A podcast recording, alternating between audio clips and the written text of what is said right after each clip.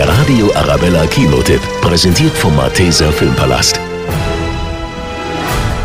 Paul, Julia und Tochter Lilly sind eine glückliche Familie. Doch eines Tages schlägt das Schicksal knallhart zu und Julia stirbt an einer Hirnblutung.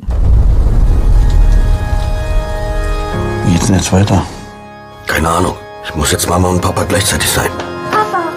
Paul muss jetzt für seine Tochter weiter funktionieren und verdrängt seine Trauer. Deine Tochter spricht lieber als mit dir.